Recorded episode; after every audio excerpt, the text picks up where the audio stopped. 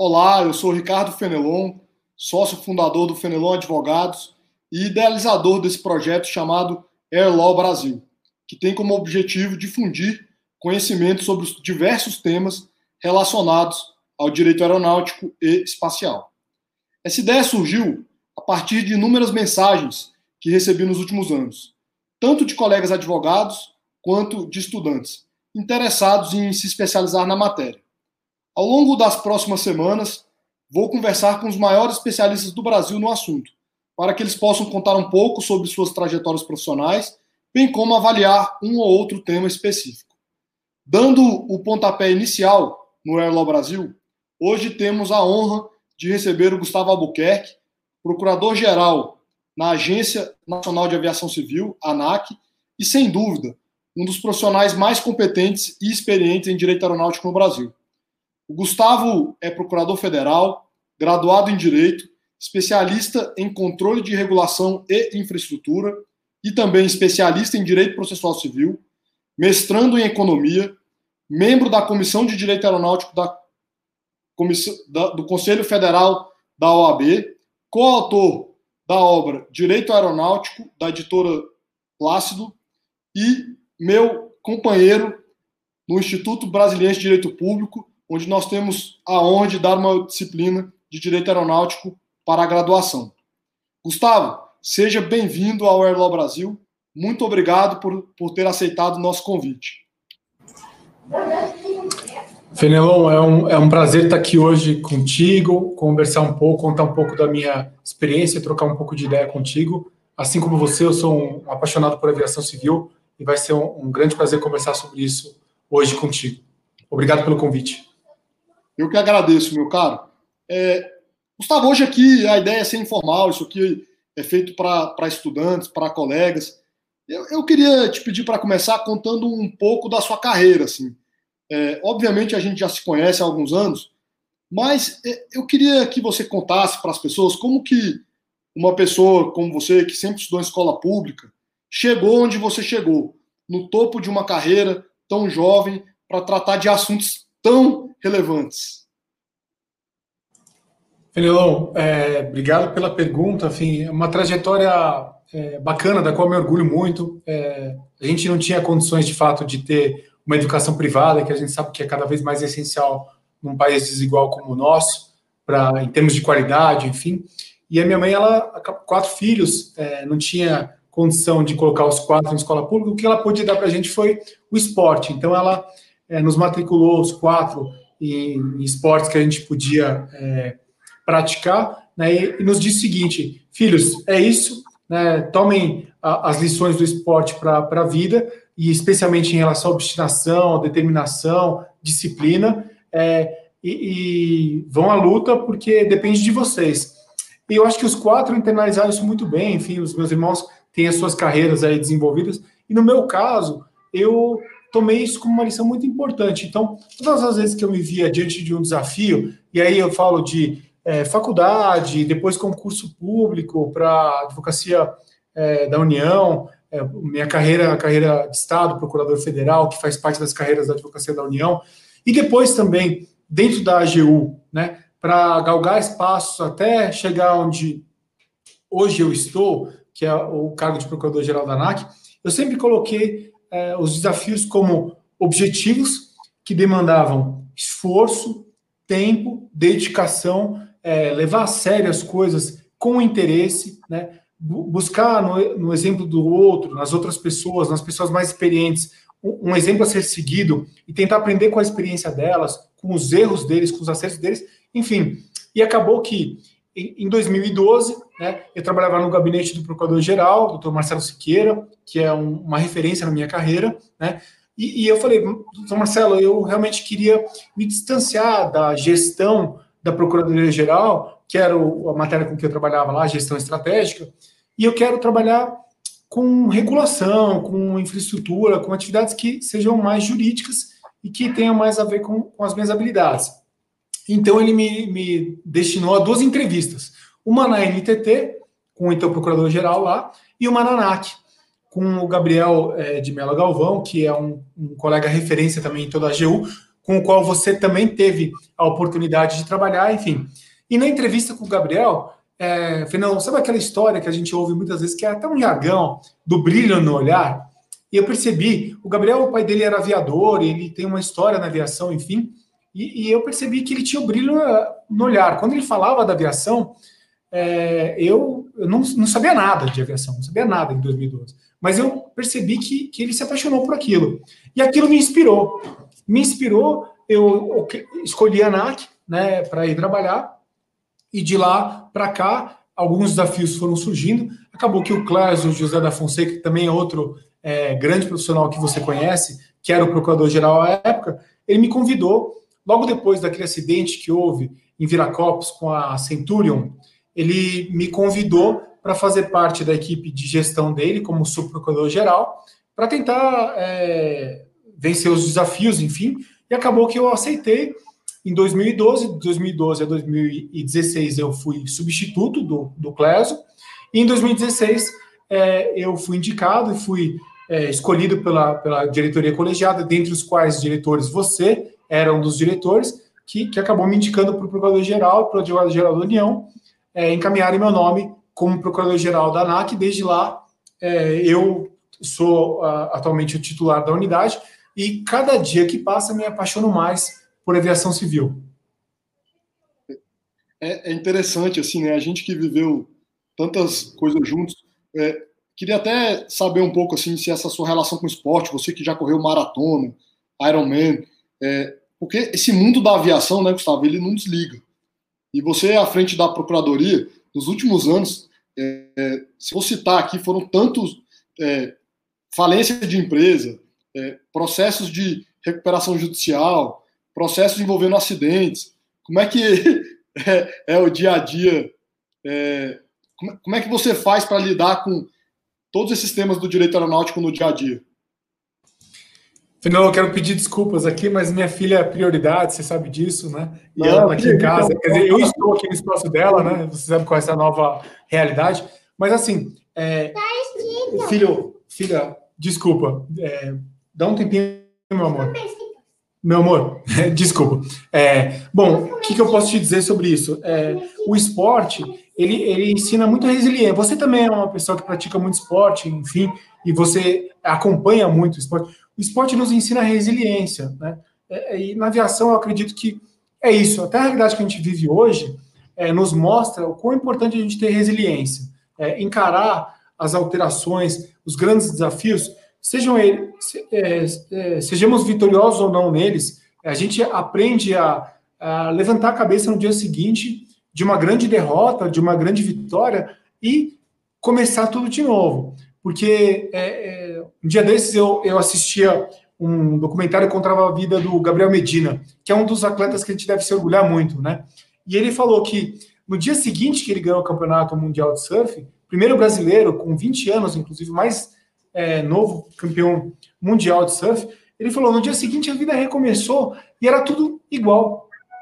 Ele tinha que treinar, ele tinha que ir para o mar, ele tinha que fazer a sua, a sua preparação física. E, e, no fundo, é isso que acontece na vida da gente. E especialmente as pessoas que estão começando suas carreiras, os estudantes e tal. A gente tem que é, compreender, internalizar muito bem que é a repetição que leva ao conhecimento, que leva à perfeição, que leva a gente a fazer bem feito alguma coisa.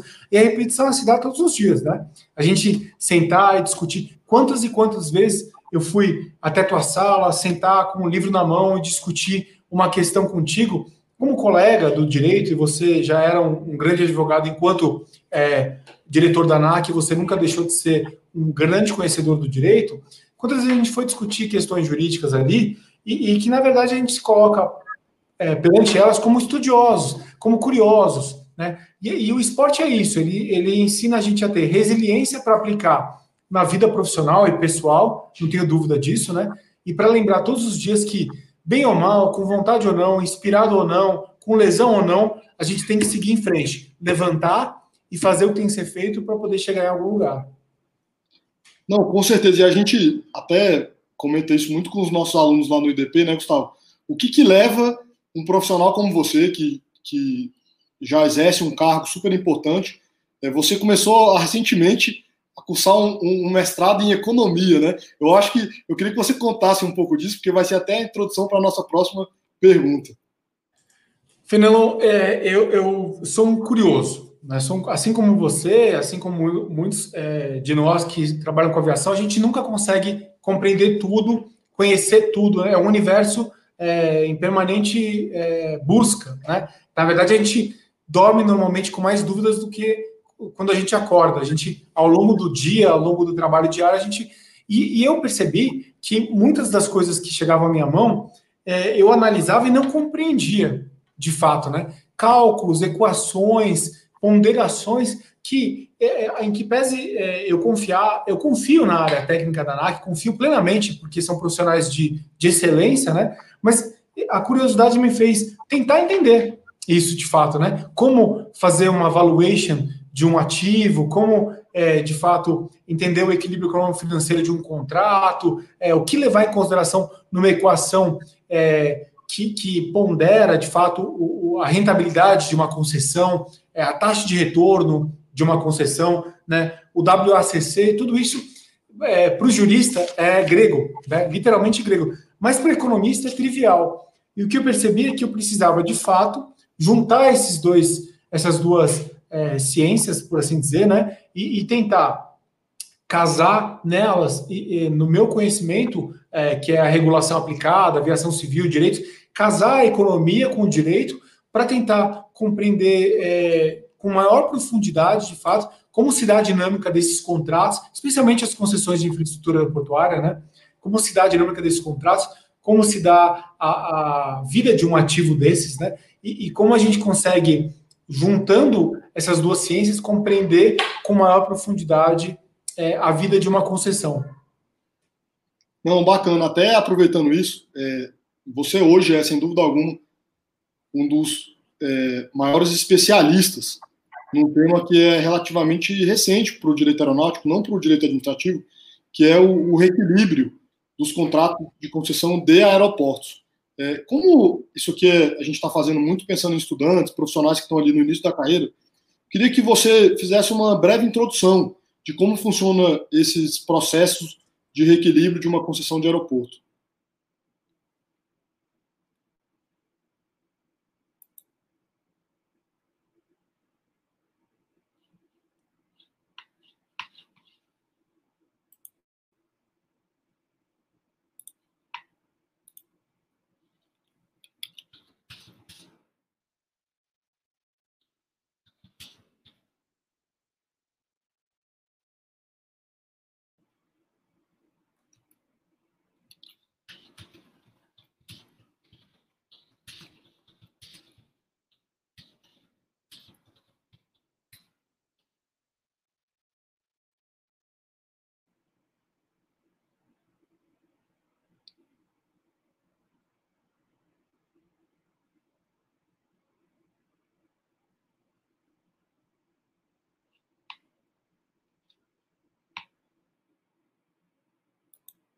Leon, voltei? Voltou. Voltei. Desculpem. Desculpem. Faz parte. É, faz parte, perdão. É, bom, os reequilíbrios, né? Eles, como, como você mencionou, eles são assuntos relativamente triviais ao direito administrativo, mas bem novos na, na, nas concessões de infraestrutura aeroportuária e, e na aviação civil. É, e são assuntos importantes porque, de fato, a gente tem que pensar com a cabeça do Estado e do investidor ao mesmo tempo. Né? O investidor, quando ele decide fazer um aporte milionário, às vezes bilionário, né, de, de dinheiro né, num, num ativo de, dessa natureza, ele faz tomando para si um risco que ele calcula. Né? A gente sabe que ninguém investe dinheiro, ninguém, em, em suas plenas é, funções é, intelectuais, investe dinheiro em riscos ilimitados. Então, a precificação desses ativos ela é muito importante porque ela envolve uma análise de risco do investidor e uma análise de risco do Estado. Ou seja, investidor e Estado dialogam para dizer o seguinte: eu aceito tomar esse risco e esse risco é meu, esse risco é seu. Né? A gente hoje vive um evento é, da pandemia Covid-19, um evento mundial, enfim, com efeitos é, catastróficos, né? E, e, esse risco foi um risco que foi lá atrás imaginado, não pandemia Covid-19, mas caso fortuito, força maior, foi um risco imaginado como um risco que poderia ser é, alocado ao Estado, ao poder público, desde que não houvessem seguros é, no mercado que tratassem de pandemia, de caso fortuito, força maior. É, então, essa questão do equilíbrio econômico-financeiro é muito importante para é, credibilidade do poder público, do Estado brasileiro, em relação ao retorno daquele investimento esperado pelo investidor. Não adianta nada a gente é, conceder uma infraestrutura, conceder um ativo estatal, não importa se de aeroportos ou não, estabelecer uma relação perversa com o investidor privado, em que ele não saiba exatamente quais serão os riscos suportados por ele, suportados pelo, pelo poder público, e em algum momento é, em que houver a alteração dessa equação econômico-financeira, a gente é, parar de dialogar com, com, com, o investidor privado e ele acabar tendo que suportar aquilo que não era é, sua responsabilidade. Então, a importância da manutenção do equilíbrio econômico-financeiro de um contrato né, é, aquela, é, aquela, é aquela história, né, fazendo um paralelo de raciocínio para simplificar para quem está aqui nos ouvindo hoje. Imagine você que você aluga um imóvel, né, e você tem um contrato, e nesse contrato se prevê que se houver um vazamento estrutural nesse imóvel, o locador é quem responde por aquilo. Né? A equação econômico-financeira desse contrato, qual, qual é? Né? É, esse contrato paga o aluguel naquele valor que a gente estabeleceu, presume-se equilibrado. Se eu tenho uma despesa extraordinária no imóvel, né, se eu tenho um, uma grande despesa decorrente desse vazamento é, que eu tenho na estrutura do meu imóvel, o contrato se desequilibra. Naquele mês que eu tenho que arcar com aquele reparo, eu não vou ter mais apenas o valor do aluguel, eu vou ter o valor do aluguel e o valor do reparo. Se eu não reequilibrar aquele contrato, alocando aquele risco do vazamento em quem deve suportar aquele risco, aquele contrato, aquela relação jurídica, ela vai se deteriorar.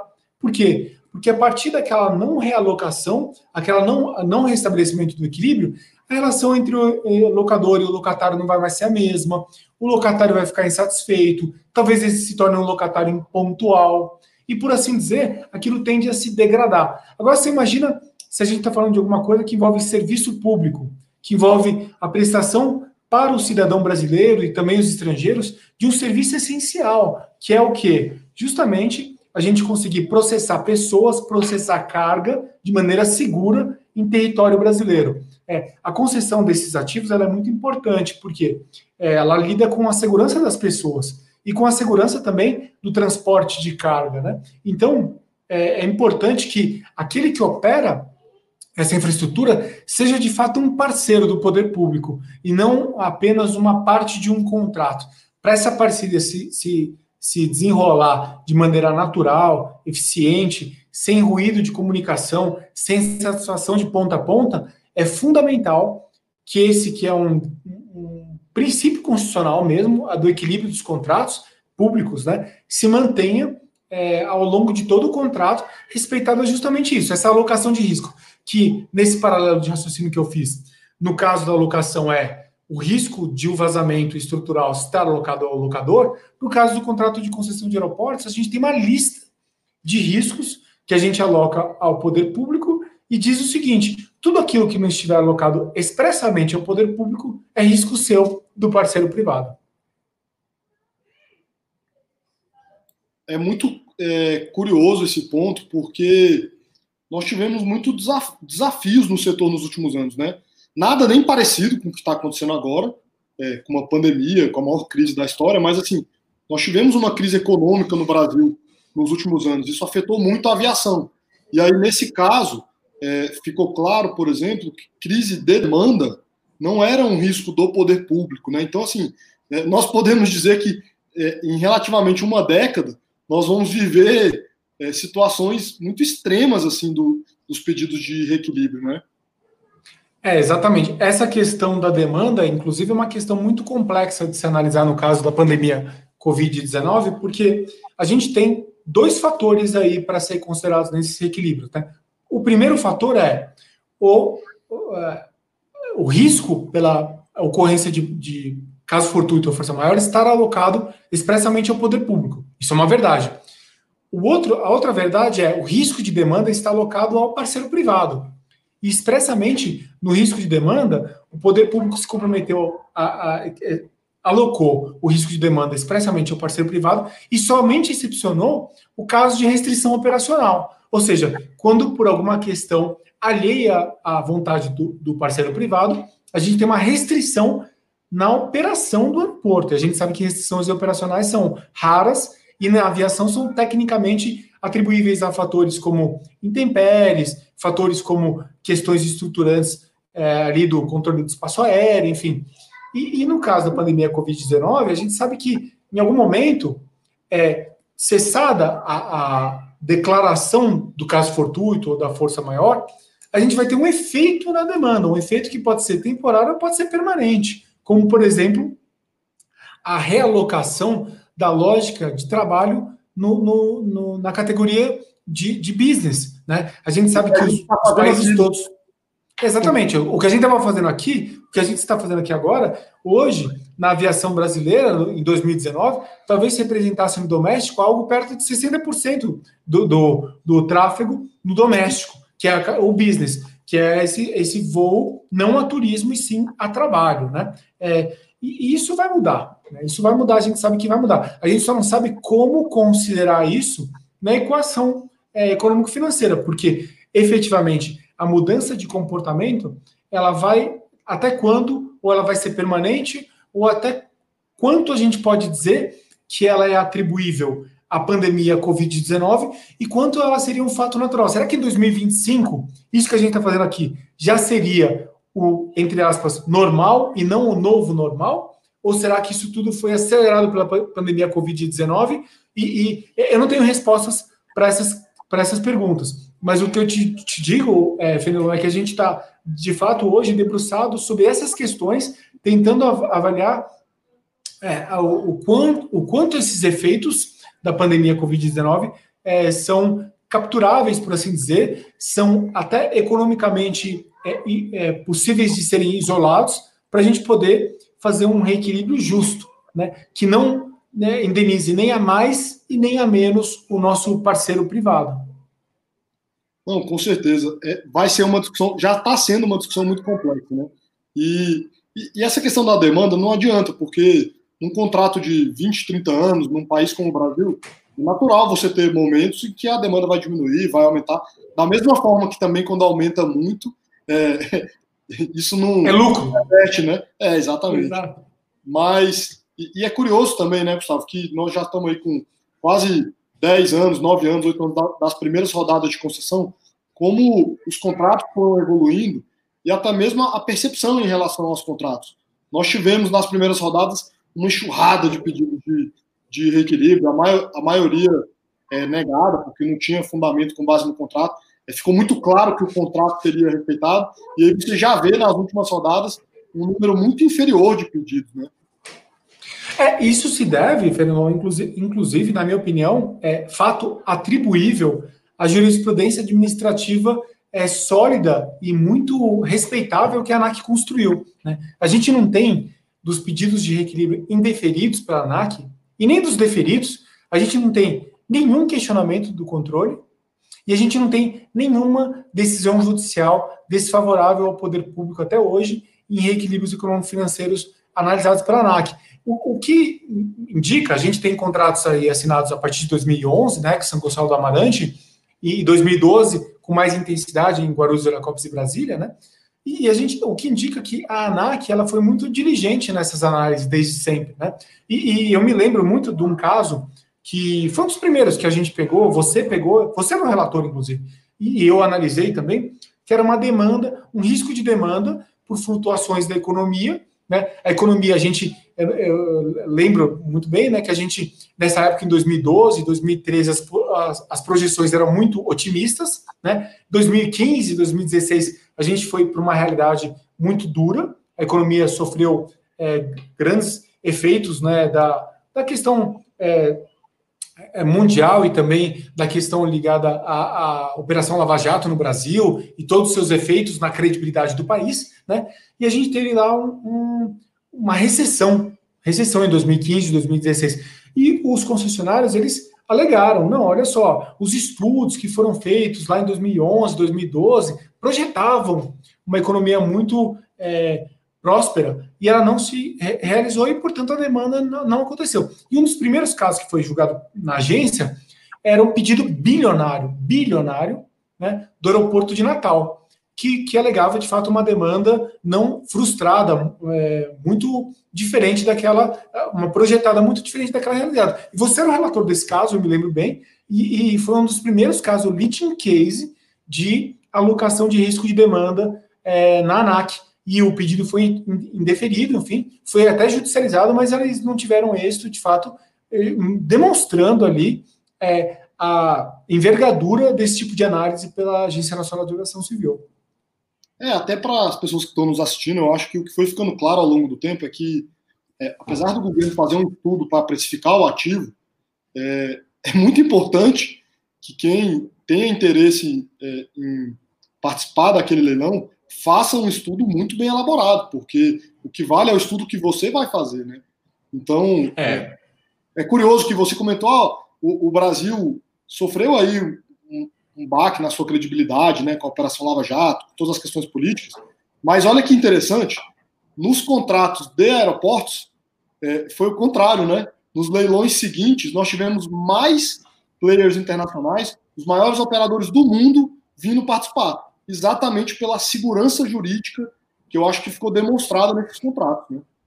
Ausência de quebra. Eles falaram para a gente, houve, aconteceram roadshows no mundo inteiro, né, buscando investidores para infraestrutura no Brasil no período pós-Lava Jato, justamente onde a gente tinha saído do risco é, de investimento, né, do double, é, do triple A, das agências, das melhores agências de investimento mundiais, para o double B, né, aquele risco especulativo, que é aquele risco de não coloque o seu dinheiro naquele país sob pena de você estar tá arriscando não ter um retorno daquele dinheiro.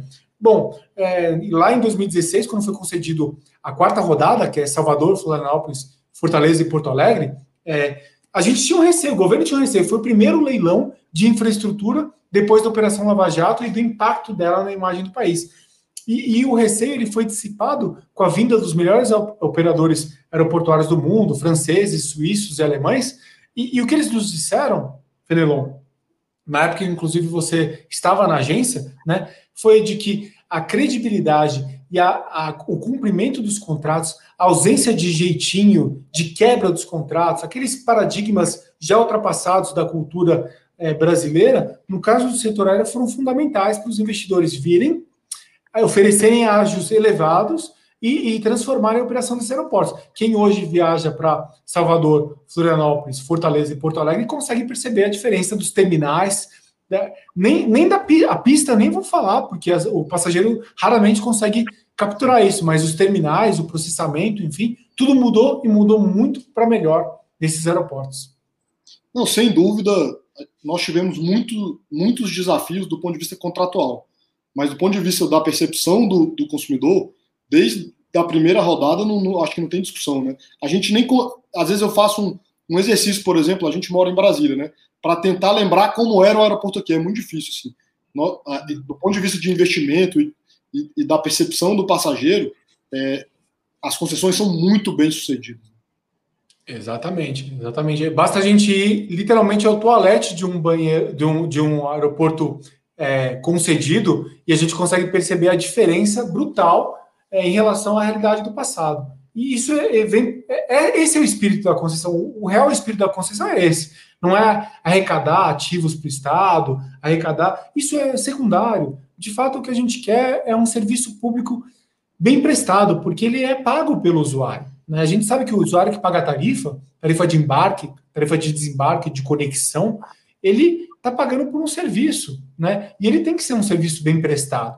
E, de fato, isso, esse, esse é um ponto inquestionável, indiscutível. E as pesquisas de satisfações em todos os aeroportos concedidos demonstram que o índice de satisfação do passageiro é muito próximo de 100%. É, uma hora eu acho que a gente devia até postar isso de novo, né? Que começa aqui, aí tem as obras, faz assim, e de repente dispara. História. Né? É, e é uma alegria a gente saber que. E, e, quem voa, como você, como eu, e os nossos familiares, amigos, quem voa é o melhor, a, melhor, a melhor percepção é daquele que voa, que vai ao, ao, ao aeroporto e consegue sair de lá satisfeito, tendo sido bem atendido. Né? Enfim, isso é muito gratificante. No Brasil, é reconhecido mundialmente como uma aviação de excelência, quer pelas suas companhias e hoje pelos seus aeroportos. Com certeza. Gustavo, meu caro, estamos chegando agora no terceiro e último bloco, é, saindo da, dessa discussão de, de reequilíbrio que a gente poderia ficar aqui uma semana. É, queria é, te perguntar se você tem uma dica, um conselho para estudantes e colegas que têm interesse em se especializar na área. Fenelon, eu até digo isso para os alunos da graduação, né? E já disse também para os alunos da pós-graduação, enfim, é, aviação é um nicho de mercado muito promissor. A gente tem infraestrutura em geral e aviação em especial, 20, 30 anos de crescimento, com certeza, no Brasil e no mundo. É, não é essa crise que a gente enfrenta hoje que, que vai nos dizer a realidade da aviação. A gente sabe que isso é um soluço em alguém que é bastante saudável. Então, o que eu tenho a dizer para os profissionais que se interessem pela área é tentem trabalhar com especialistas, porque a matéria é difícil de ser alcançada apenas no estudo teórico. Então, é muito difícil que alguém que vá a uma biblioteca e se debruce sobre o que há escrito sobre aviação civil no Brasil consiga alcançar os problemas que a gente enfrenta na realidade. Você sabe disso.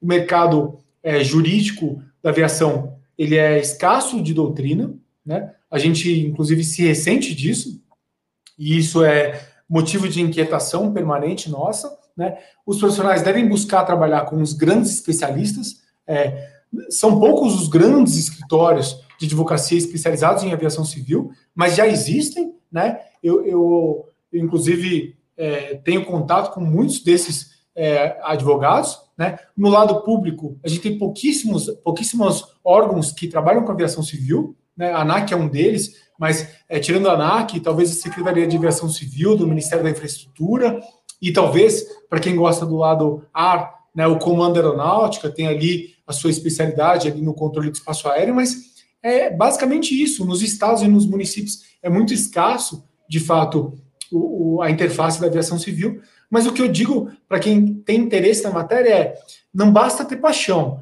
tem que ter comprometimento, tem que ter entrega, tem que ter o quê? Porque pa paixão por aviação todo mundo tem, né? Isso é quase humano. As pessoas olham um avião voando e se apaixonam por isso. Você, você sabe disso porque você é um grande apaixonado. Paixão não é o, o elemento fundamental. O elemento fundamental é dedicação. Paixão que leva a dedicação traz resultado. Paixão sem dedicação é só admiração. Tem, tem que ir para o site da ANAC, ler as resoluções, né? Não tem como escapar. Da ICAO, da ANAC, né, se interessar como é que funciona. Você é um dos maiores conhecedores de, de aeronaves no Brasil. E você conhece muito de aeronaves no Brasil porque você gosta disso, você se interessa, você dedica seu tempo, você fica até tarde da noite estudando isso. Poucas pessoas fazem isso. Então, o que diferencia o especialista do apaixonado é a dedicação. Obrigado pela gentileza, meu cara. Infelizmente, nós estamos chegando ao final. É, Gustavo, muito obrigado mais uma vez pela participação. Foi realmente uma honra. Espero que você volte em breve, pois não faltarão assuntos para você poder compartilhar e comentar aqui conosco. Eu que agradeço, Fenelo. Nosso diálogo é permanente, é diário e eu continuo à sua disposição para esse e outros novos encontros. Agradeço demais essa oportunidade e convido a todos que se interessarem a nos procurar, procurar você, procurar a mim, os demais é, profissionais da área. É, venham, serão bem-vindos, porque a gente precisa de mais gente trabalhando para a aviação civil desse país. Com certeza. Muito obrigado a todos que nos assistiram. Um abraço e até o próximo Airlaw Brasil.